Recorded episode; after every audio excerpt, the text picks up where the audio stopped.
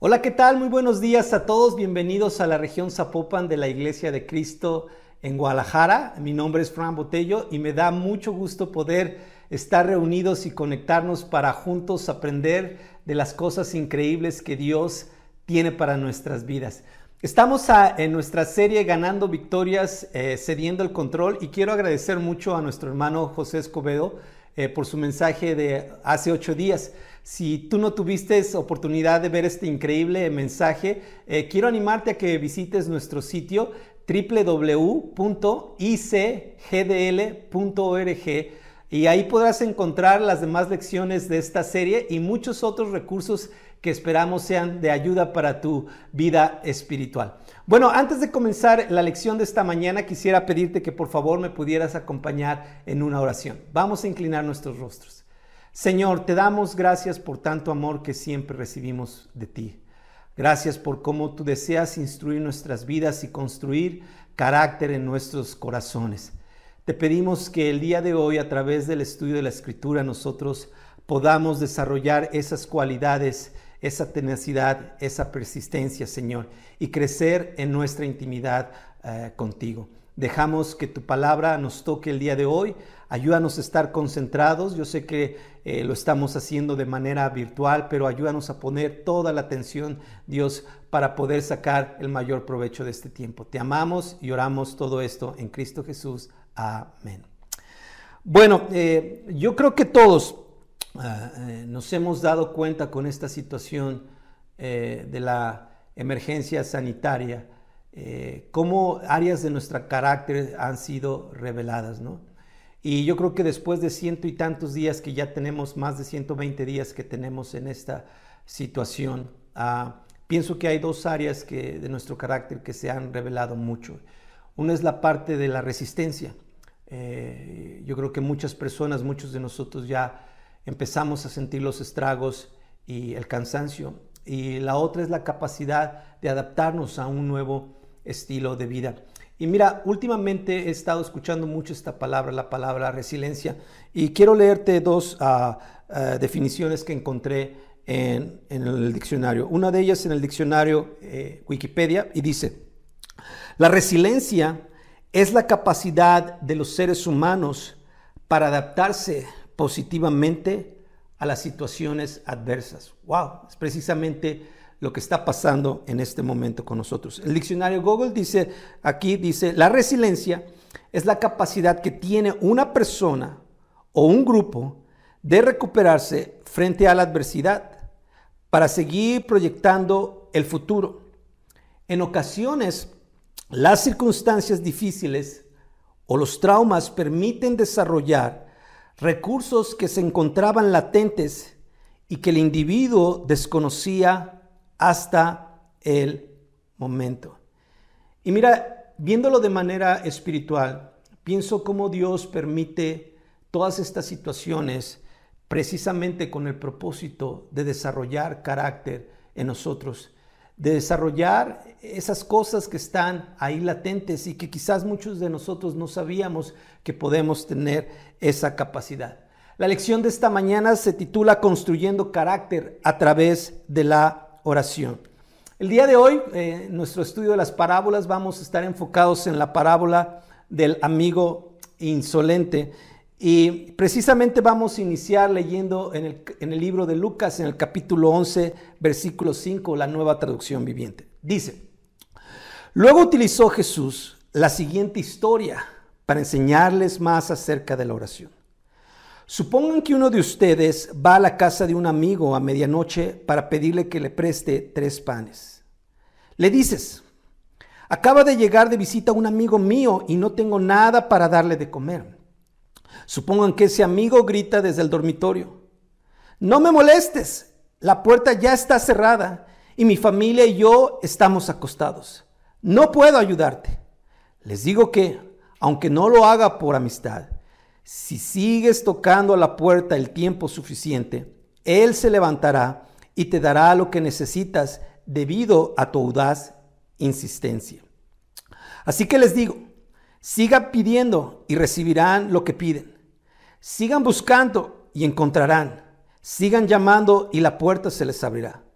Pues todo el que pide, recibe. Todo el que busca, encuentra. Y todo el que llama, se le abrirá la puerta. Ustedes, los que son padres, si sus hijos les piden un pescado, ¿les dan una serpiente en lugar? ¿O si les piden un huevo, les dan un escorpión? Claro que no. Así que si ustedes, gente pecadora, saben dar buenos regalos a sus hijos, cuánto más su Padre Celestial dará el Espíritu Santo a quienes se lo pidan. Fíjate, muchos de nosotros conocemos esta parábola o este pasaje en las Escrituras o hemos escuchado hablar de cerca de él. Y muchas veces lo que viene a nuestras mentes es asociamos más esto con cómo tenemos que insistir y ser perseverantes y estar ahí encima de Dios para obtener lo que nosotros deseamos o queremos para nuestra vida. Pero sabes, e, este pasaje tiene un enfoque mucho más amplio eh, que Dios quiere mostrarnos.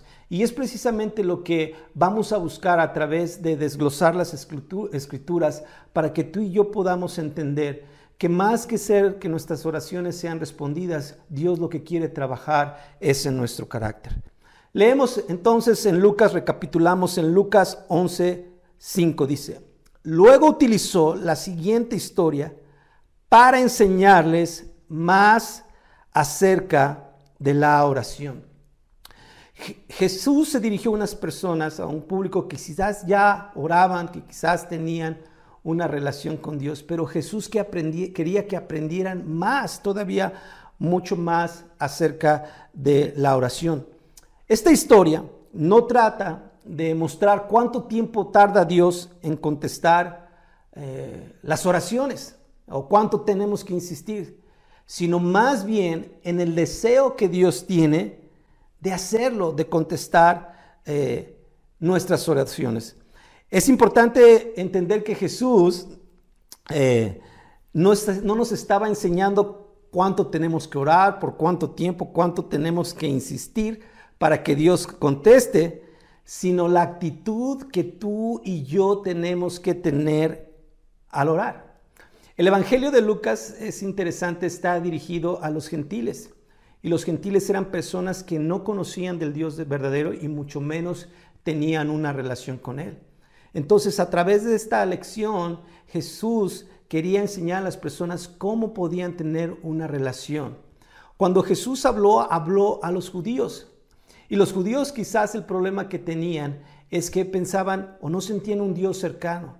Ellos conocían el Dios al cual el sacerdote solamente una vez al año podía entrar a orar, a hablar con él y para ser purificados de los pecados, pero que Jesús quería que las personas entendieran que tenemos un Dios cercano, un Dios que está al pendiente de nosotros, un Dios que escucha de nuestras oraciones.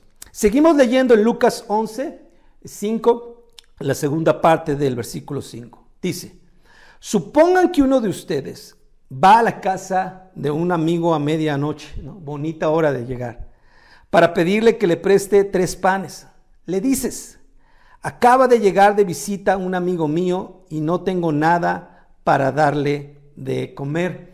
Y sabes, cuando leemos la Biblia a veces no nos percatamos eh, de muchas cosas que están implícitas en, en estos, en estos pasajes. Y una de ellas precisamente es, eh, antiguamente las personas solían ah, viajar de madrugada o cuando se ponía el sol empezaban a viajar porque hacerlo durante el día era muy pesado, como tú sabes, en el Medio Oriente la región es desértica y el calor es muy muy fuerte. Entonces la gente solía ah, eh, viajar eh, cuando no había sol y precisamente es la razón porque quizás este amigo llegó a la media noche, ¿no? También otra cosa que es interesante es que en las culturas del Medio Oriente la hospitalidad es un deber sagrado. Hay una, una película muy padre que se llama Lawrence de Arabia, es una película ya viejita con un actor Omar Sharif y habla acerca de un hombre que recibe que hospeda a alguien que llega ahí a su tienda, pero después es secuestrado y agarrado y este hombre no descansa hasta salvarlo, hasta que este hombre está seguro, porque la hospitalidad es un deber sagrado en la cultura del Medio Oriente. Y Piensa un poquito en este tipo de cosas como cuando, no sé si te ha tocado que vas con tu familia al rancho y cómo la gente es bien hospitalaria, ¿no? En cuanto llegas, te quieren servir, vente, siéntate a comer y te ofrecen de todo, porque es un deber, es una obligación moral que se tiene cuando alguien te visita. En el versículo 7 seguimos leyendo, dice, y seguimos aprendiendo. Dice, supongan que ese amigo grita desde el dormitorio. No me molestes, la puerta ya está cerrada y mi familia y yo estamos acostados. No puedo ayudarte. Y también algo que nos ayuda a entender el contexto de la escritura es las condiciones eh, de cómo vivían las personas en la Palestina eh, del primer siglo. Ah, normalmente las casas, obviamente no eran como las casas del día de hoy, eran unas casas, era un solo cuarto, era un solo cuarto alto. Y en la parte baja estaba la parte de la cocina y del, trabajo de día, ¿no? Ahí era donde estaba la casa. Y en la parte alta estaba el dormitorio. Y ahí en la parte alta se dormían todas las familias. Estaban dormidos todas las familias. Durante la noche incluso las personas metían al ganado pequeño a la parte baja de la casa para que estuvieran cuidado. Entonces cuando esta persona llega y toca, el hecho de atenderlo va a ser, implica que va a despertar a todas las personas, ¿no? Entonces, pero este cuate estaba insistiendo y bueno, dice, seguimos leyendo, dice en el versículo 8, les digo que, aunque no lo haga por amistad, si sigues tocando a la puerta el tiempo suficiente, bien importante, el tiempo suficiente te atenderá. Se levantará por su imprudencia y le dará cuanto necesite. Así dice la nueva versión internacional. Y algo que me llama mucho la atención es aquí la parte de insistir el tiempo suficiente. Mira, algo interesante es, no es porque Dios se resista a contestar nuestras oraciones. La persistencia hace crecer nuestra intimidad con Dios. Y lo que Dios quiere es que estemos cercanos a Él, que tengamos una intimidad con Él. Nuestra naturaleza como seres humanos es estar apartados de Dios y nos ocupamos en cualquier cantidad de actividades. Tenemos tiempo para cualquier cantidad de cosas, pero lamentablemente para lo que menos dedicamos tiempo es para estar con Dios. En una sociedad ¿no? de fast food donde si no te atiendes te vas rápido, eh, así pensamos, así creemos que es nuestra relación con Dios, que basta con que lo digamos una vez y que Él tiene que contestar inmediatamente. Pero sabes, no es así. Dios quiere ser nuestro amigo, Dios quiere una relación. Para Él es más importante nuestra relación que Él contestar nuestras peticiones. Y quiero que pienses un poquito en Jesús en Getsemaní. ¿Cuánto tiempo estuvo orando él? Dice la Biblia que por más de tres horas. Quiero que pienses también cuánto Jesús estuvo orando para escoger a sus discípulos. Dice que pasó toda la noche orando. ¿Y qué fue lo que hizo Jesús cuando se fue al desierto y estuvo ayunando y orando por 40 días? 40 días orando.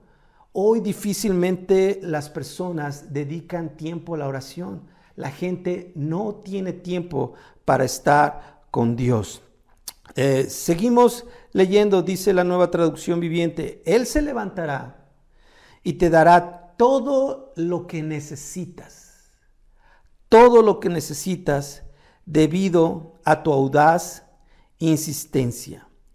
Mira, algo que la Biblia nos enseña es que tenemos un Dios al cual podemos acercarnos, un Dios al cual podemos persuadir, un Dios que escucha nuestras peticiones. Y muy importante es entender que hay una enorme diferencia entre recibir lo que necesitamos y recibir lo que queremos. El enfoque de las peticiones en la oración en la Biblia va dirigido a cubrir las necesidades de los seres humanos no los deseos. Lamentablemente, nosotros los seres humanos, cuando nos acercamos a Dios, nuestro enfoque está más en las cosas que deseamos que en lo que verdaderamente necesitamos. Y este pasaje tampoco se trata acerca de coercionar a Dios, ¿no? Acorralarlo, obligarlo, para que nos conteste. Esa no es la enseñanza ni es el propósito de este pasaje. Seguimos leyendo en el versículo 9. Así que les digo, sigan pidiendo y recibirán lo que piden. Sigan buscando y encontrarán. Sigan llamando y la puerta se les abrirá. Pues todo el que pide, recibe. Todo el que busca, encuentra. Y todo el que llama, se le abrirá la puerta. En, en esta vida hay dos maneras de obtener las cosas. Una es con nuestras fuerzas y otra es pidiéndole a Dios. Una es haciendo nuestra voluntad y otra es haciendo la voluntad de Dios. Nuestra mayor necesidad es Dios, no la respuesta de nuestras oraciones. Lo que más tú y yo necesitamos en nuestra vida es Dios, no que Él nos responda. Eh, vemos en Jesús cómo eh, Dios trabajó en su vida a través de la oración. Cuando Jesús oró en Getsemaní, tres veces le pidió a Dios que lo librara de tomar ese trago amargo. Y al final Jesús dice, pero que no se me haga la, mi voluntad, sino la tuya. El apóstol Pablo también le pidió a Dios, tres veces le pidió que me quite este dolor. Y al final la respuesta de Dios, ¿cuál fue? Mi amor es todo lo que necesitas. Tanto Jesús como el apóstol Pablo no recibieron la respuesta a sus peticiones, pero recibieron lo que necesitaban de Dios. De la misma manera tú y yo tenemos que entender eso. Toda oración, eso sí nos asegura Dios, recibirá una respuesta. Toda oración recibirá una respuesta. Lo mejor, fíjate, que consigue el creyente de la oración es el crecimiento de su relación con Dios y de su dependencia de Dios. Eso es lo más importante. El hecho de que es una seguridad de que vamos a recibir una respuesta, pero déjame dejarte claro, no siempre vamos a recibir la respuesta que esperamos. En el Salmo 9.10, fíjate, es interesante, dice, los que conocen tu nombre confían en ti, porque tú, oh Señor, no abandonas a los que te buscan.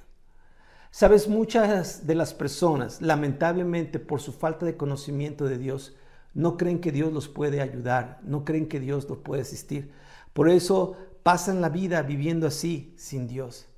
Pero aquellos que conocen de Dios, dice aquí el salmista, aquellos que lo conocen, saben que no abandona a las personas. Es importante entender que podemos acercarnos a Dios y que Él nos va a responder, que es un Dios que no nos va a abandonar. En otra parte la escritura dice en Santiago 4.2, dice, no consiguen lo que quieren porque no se lo piden a Dios. O sea, empezamos y buscamos, pero lo primero que tenemos que hacer cuando hay una necesidad en nuestras vidas, ¿qué es? Pedírselo a Dios. No lo recibimos porque no se lo pedimos a Dios. Dios quiere que le pidamos. Vamos, hace tiempo vimos algunos devocionales precisamente que hablaban acerca de la oración. Y hay algunas cosas que son importantes que aprendamos de la oración. Fíjate, cuando la, la petición, cuando lo que pides no es correcto, Dios dice no. Cuando lo que pedimos a Dios no es correcto a sus ojos, Dios dice no. En Santiago 4.3 dice, y si se lo piden, no lo reciben porque lo piden mal, pues lo quieren para gastarlo en sus placeres. Dios está más preocupado por nuestro carácter que por nuestra comodidad. Y tú sabes que si a un niño le das todo lo que pide, ¿qué haces? Lo malcrías. La vida cristiana se trata de ser más como Jesús no de pasarla bien. De hecho, las bendiciones a nuestra vida vienen porque hacemos la voluntad de Dios, porque caminamos como su Hijo Jesús. Dios está más interesado en que seamos como Jesús que en cubrir o satisfacer nuestros deseos. Cuando no es la voluntad de Dios, Él dirá no. Cuando nosotros pedimos cosas que no están de acuerdo con la voluntad de Dios, la respuesta, va a haber una respuesta, pero la respuesta va a ser no. Hay un libro muy bueno que se titula Cuando Dios dice no de Leigh Anderson. Eh, te recomiendo que lo leas, porque muchas veces pensamos que Dios tiene la obligación o el compromiso de que cada cosa que nosotros le pidamos debe de contestarlas. Ese es Aladino, Dios no. Dios es totalmente diferente. Tampoco Dios algo que es importante, Él no puede violar el libre albedrío de las personas. Yo creo que una de las cosas en la que la gente más se empeña a orar es cuando pides por alguien, porque alguien cambie, porque alguien sea diferente, porque alguien deje algo que está haciendo que está mal. Y podemos pedirle a Dios y, y uno puede ver cómo Dios pone circunstancias, pone situaciones, pero Dios no puede obligar a las personas a cambiar. Cada persona tiene que decidirlo y Dios no va a violar el libre albedrío hasta que esa persona lo desee. Otra cosa importante, cuando el tiempo, cuando el tiempo, cuando la petición es correcta, pero el tiempo no es correcto, Dios dice, ahora no, espera. ¿Sí? Cuando el tiempo no es el correcto, Dios no dice, no va a suceder. Dios dice, Tienes que esperar. A veces hay muchas cosas a nuestro alrededor que nosotros ni siquiera no nos damos cuenta y no entendemos. No es el tiempo adecuado para que esta oración sea contestada. En esta semana mi hija me pedía, papá, ¿sabes qué? Yo quiero manejar y quiero manejar y quiero manejar y estaba aferrada que quería manejar. Y la puse en el, sillón y le dije, ok, ahí está el carro, manéjalo. Y me dice, pero haz que se mueva, papel. Le digo, pues no me dijiste que ya sabías manejar. Le digo, hija, todavía no tienes edad para manejar. No es que no vayas a manejar nunca, es que ahorita no es el tiempo y tienes que esperar. Y a veces estamos así, obstinados con Dios y encaprichados de que tiene que ser aquí y ahora. Pero cuando no es el tiempo, la respuesta de Dios va a ser, no ahora, espera. Cuando la petición es correcta, el tiempo es correcto, pero tú o yo no estamos listos, Dios va a decir, crece. Necesitas crecer para recibir esta respuesta. Tu petición es correcta, es una buena petición. El tiempo es correcto, pero tú todavía no estás listo. En Hebreos 5.8, fíjate cómo sucedió hasta con Cristo. Así que Cristo, a pesar de ser hijo sufriendo, aprendió lo que es la obediencia. Uno de los momentos más difíciles para Jesús, de mayor sufrimiento, donde sudó sangre, fue precisamente cuando él estaba orando en Getsemaní y estaba luchando en su corazón por ser obediente a la voluntad de Dios. Y vemos cómo le tomó toda la noche para resolverse y estar listo y decir que se haga tu voluntad y no la mía. Dios en muchas ocasiones va a llamarnos a crecer, va a llamarnos a sufrir, va a llamarnos a hacer cambios para que Él pueda contestar nuestras oraciones. Cuando la petición es correcta, el tiempo es correcto y tú estás listo, Dios dice, adelante. Cuando tú pides correctamente, cuando estás en el tiempo correcto, cuando estás maduro espiritualmente para recibir la bendición de Dios, él dice adelante. Y siempre que pidamos cosas que van a traer gloria a Dios, Él va a bendecir. En el versículo 11 seguimos leyendo, dice, ustedes los que son padres, si sus hijos les piden un pescado, ¿les dan una serpiente en su lugar? ¿O si les piden un huevo, les dan un escorpión? Claro que no. Fíjate, algo que es interesante entender, Dios no puede violar su naturaleza divina. Él es bueno y solamente nos puede dar cosas buenas. Él no nos va a dar cosas que nos hagan daño. A, veces un puño de billetes es mucho más nocivo que aventarte una serpiente o un alacrán o un escorpión. Hay cosas que tienen el poder de destruir nuestras vidas. Pero nosotros somos tan cortos de mente que pensamos, no es que no Dios, Dios no me lo quiere dar, no es que no te lo quiere dar, es que Dios solamente puede darte cosas para tu bien. Él jamás te va a dar algo que te haga daño. Es lo mismo que nosotros hacemos con nuestros hijos. No les damos todo porque sabemos que si les damos todo les hacemos daño. No todo les ayuda. Entonces Dios piensa de la misma manera. En Lucas 11:13, en la versión Dios habla hoy, dice, saben dar cosas buenas a su hijo. La nueva traducción viviente dice, así que si ustedes, gente pecadora, saben dar buenos regalos a sus hijos, cuánto más su Padre Celestial dará el Espíritu Santo a quienes se lo pidan. Esta es la parte más olvidada de la parábola la mayoría de las personas se enfocan en la primera parte, en la parte de insistir, en la parte de, no rendirse y estar ahí, estar ahí hasta que Dios conteste. Pero pocas veces se ponen a mirar cómo Jesús cierra este fragmento en la escritura. Y lo que dice aquí, dice, cuanto más su Padre Celestial dará el Espíritu Santo a quienes se los pidan. ¿Sabes qué si vamos a recibir? Cosas espirituales. Cuando nosotros le pidamos a Dios cosas espirituales, hay una garantía de que Él nos las va a dar. En Gálatas 5:22 dice, en cambio, lo que el Espíritu produce es amor, alegría, paz, paciencia, amabilidad, bondad, fidelidad, humildad y dominio propio. A veces nuestras oraciones son tan bajas. A veces nuestras oraciones son tan terrenales. Dios, que me vaya mejor en mi trabajo. Dios, que pueda salir adelante en este examen. Dios, ayúdame con mi esposo. Dios, ayúdame con mi esposa. Pero ¿cuántas veces oramos? Dios, ayúdame a tener amor.